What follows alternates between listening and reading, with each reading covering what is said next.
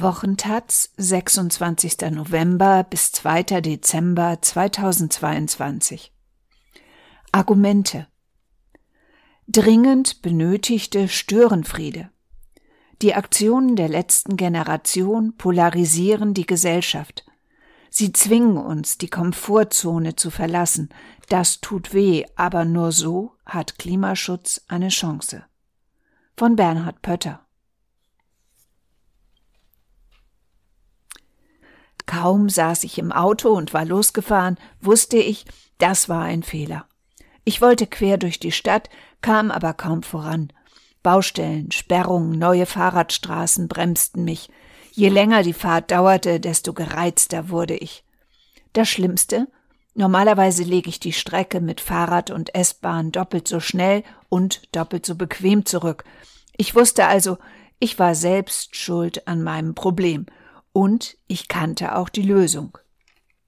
Ähnliches gilt für die Reaktion der deutschen Politik und Gesellschaft auf die Blockaden der letzten Generation. Da wird inzwischen ganz großes Geschütz aufgefahren gegen Menschen, die kurzzeitig den Verkehr stören, sich widerstandslos abführen lassen und friedlich vor den zuständigen Gerichten erscheinen als am Donnerstag Aktivistinnen auf die Startbahn des Berliner Flughafens vordrangen und den Betrieb für 90 Minuten lahmlegten, sprach Innenministerin Nancy Faeser davon, diese neue Eskalationsstufe sei absolut inakzeptabel und zerstöre wichtige gesellschaftliche Akzeptanz für den Klimaschutz. Andere warnten, die Kriminellen würden immer skrupelloser. Woher stammt diese Wut aus weiten Teilen der Politik, Medien und Gesellschaft gegen Menschen, die sich für ein allgemein akzeptiertes Ziel einsetzen? Sie kommt aus unserem schlechten Gewissen. Die Aktivistinnen führen uns vor Augen, dass der liebgewordene Alltag und unsere eingespielten Routinen uns immer tiefer in die Klimakrise treiben. Sie machen uns deutlich, dass unser beruhigendes Business as usual im langsamen demokratischen Prozess potenziell katastrophal ist. Sie kleben uns eine in unserem Denken und Fühlen, dass zukünftige Sicherheit darin liegt, im Hier und Jetzt alles beim Alten zu belassen. Diese Erkenntnis ist ja wirklich beunruhigend. Gerade in Krisensituationen wie Corona oder Krieg ziehen wir uns gern aufs Altbewährte zurück. Keine Experimente gilt als Versicherung gegen die Verunsicherung einer sich rasant verändernden Welt. Ruhe galt hierzulande schon immer als erste Bürgerpflicht. Deutschland ist damit lange gut gefahren. Allerdings hat der westdeutsche Konsens von Maß und Mitte eine notwendige radikale Wende in der Umwelt- und Klimapolitik verhindert, wie Bernd Ulrich in seinem Buch Alles wird anders beschrieben hat. Stabilität war und ist für Deutschland zentral. Mit der Absage an Experimente wurde schon Konrad Adenauer zum Kanzler. Angela Merkel beruhigte 16 Jahre lang das Land. Und auch Krisenkanzler Olaf Scholz tut alles, um die Menschen nicht noch mehr aus der Ruhe zu bringen. Die Zeiten sind aufregend genug, und dann kommt auch noch die letzte Generation, schneidet mit einer Drahtschere ein Loch in den Flughafenzaun und fordert eine radikalere Klimapolitik. Damit zeigen die Aktivistinnen nebenbei auch, wie gefährdet und leicht angreifbar die Infrastruktur in Deutschland ist. Vor allem aber streuen sie Sand ins Getriebe einer mobilen Gesellschaft oder bekleckern mit Kartoffelbrei Gemälde im Museum, also da, wo auch die aufgeklärteste Bürgerin nun wirklich mal am Sonntagnachmittag ihre Ruhe haben will. Da geht es dann schnell, dass eine Allianz aus konservativen Ich will nicht gestört werden und populistischem Was maßen die sich an bildet, die von Terrorismus und einer grünen RAF schwadroniert, über verschärfte Strafen und vorbeugenden Gewahrsam wie in Bayern, wo Aktivistinnen gleich mal für 30 Tage in Haft genommen werden. Entzündet haben sich die großen Debatten am Tod einer Radfahrerin in Berlin. Durch eine Blockade der letzten Generation kam ein Einsatzfahrzeug der Feuerwehr verspätet zum Unfallort. Ob der Tod der Frau dadurch mit verursacht wurde, wird juristisch geklärt. Derzeit sprechen die Indizien dagegen, aber es geht nicht um eine sachliche Debatte über die Risiken dieser Aktion. Sonst würde debattiert, wie häufig Einsätze von Polizei oder Feuerwehr durch Falschparker oder Staus ohne Rettungsgasse behindert werden. Aber daran haben wir uns gewöhnt, Business as usual eben. Die Gewöhnung ist das Problem. Denn die großen Feinde von Klimaschutz überall auf der Welt sind nicht so sehr böser Wille, Lobbyismus, Verschwörung, Dummheit oder der Kapitalismus. Das wirkliche Problem heißt Bau. B-A-U. Business as usual. Wir haben uns daran gewöhnt, unseren Wohlstand auf die Verbrennung von fossilen Rohstoffen zu stützen. Das hat die Klimakonferenz in Ägypten wieder gezeigt. Bei allen Lippenbekenntnissen zum Change folgt doch die Blockade, wenn es um den schnellen Ausstieg aus Kohle, Öl und Gas geht.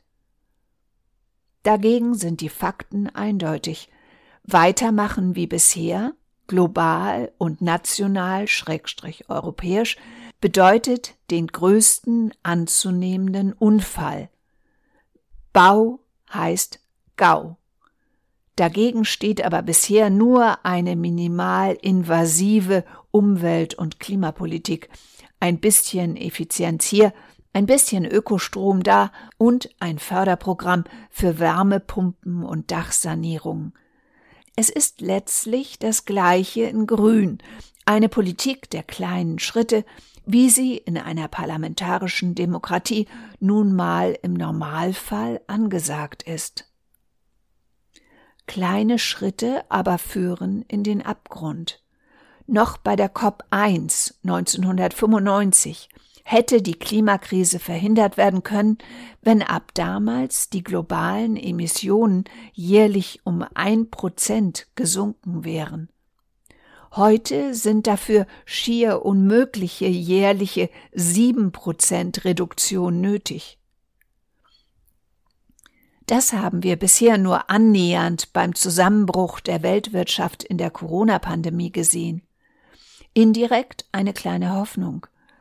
Wir haben es bei der Reaktion auf Covid und auf den Krieg geschafft, in den Krisenmodus zu kommen, sagte Niklas Höhne vom New Climate Institute, als er auf der COP27 neue, erschreckende Emissionstrends vorstellte. Aber wir müssen auch beim Klimaschutz in diesen Krisenmodus kommen. Das schaffen wir noch nicht. Das ist der wunde Punkt, an dem sich die letzte Generation in der Debatte festklebt.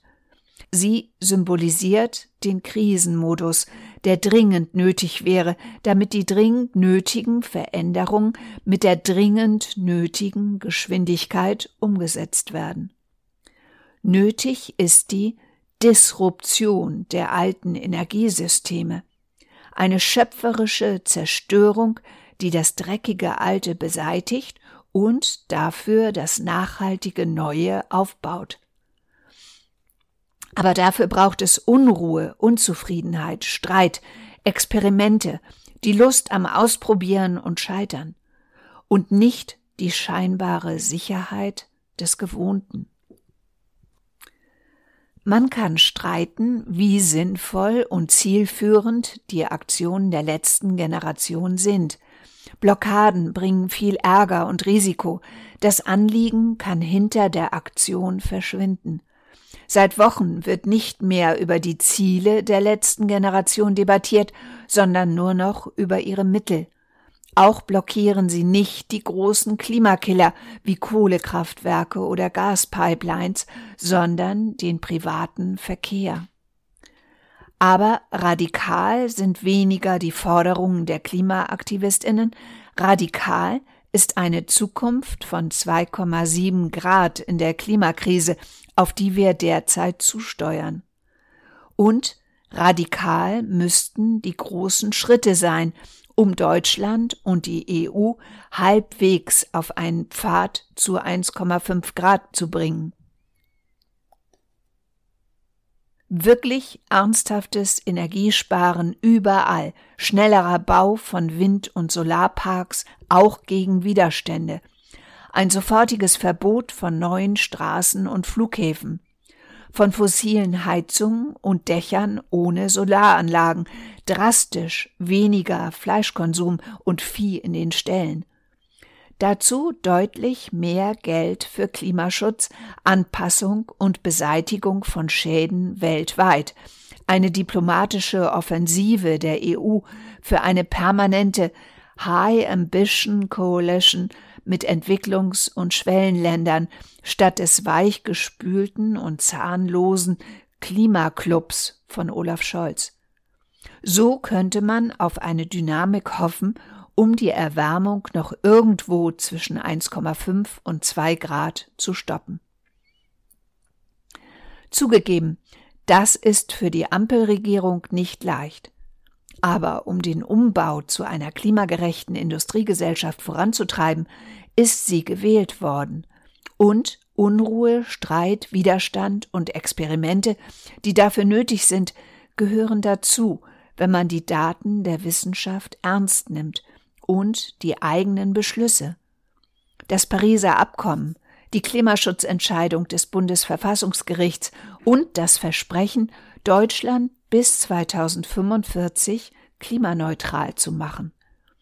Diese Ziele erreichen wir nicht aus der sauberen und bequemen Komfortzone. So nervtötend die Aktionen der letzten Generation sein können, wenn man direkt betroffen ist, wir brauchen die Unruhe, die sie bringen, um das Fatale und Verlockende weiter so hinter uns zu lassen. Die Geschichte von politischem Widerstand lehrt, viele vermeintliche Kriminelle werden später für ihre beharrliche Arbeit ausgezeichnet.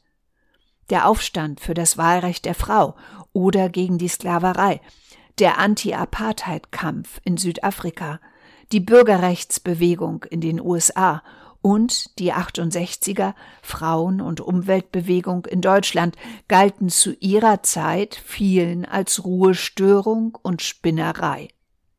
Heute ist die große Mehrheit dankbar, wie diese Aktivistinnen unsere Gesellschaften positiv verändert haben.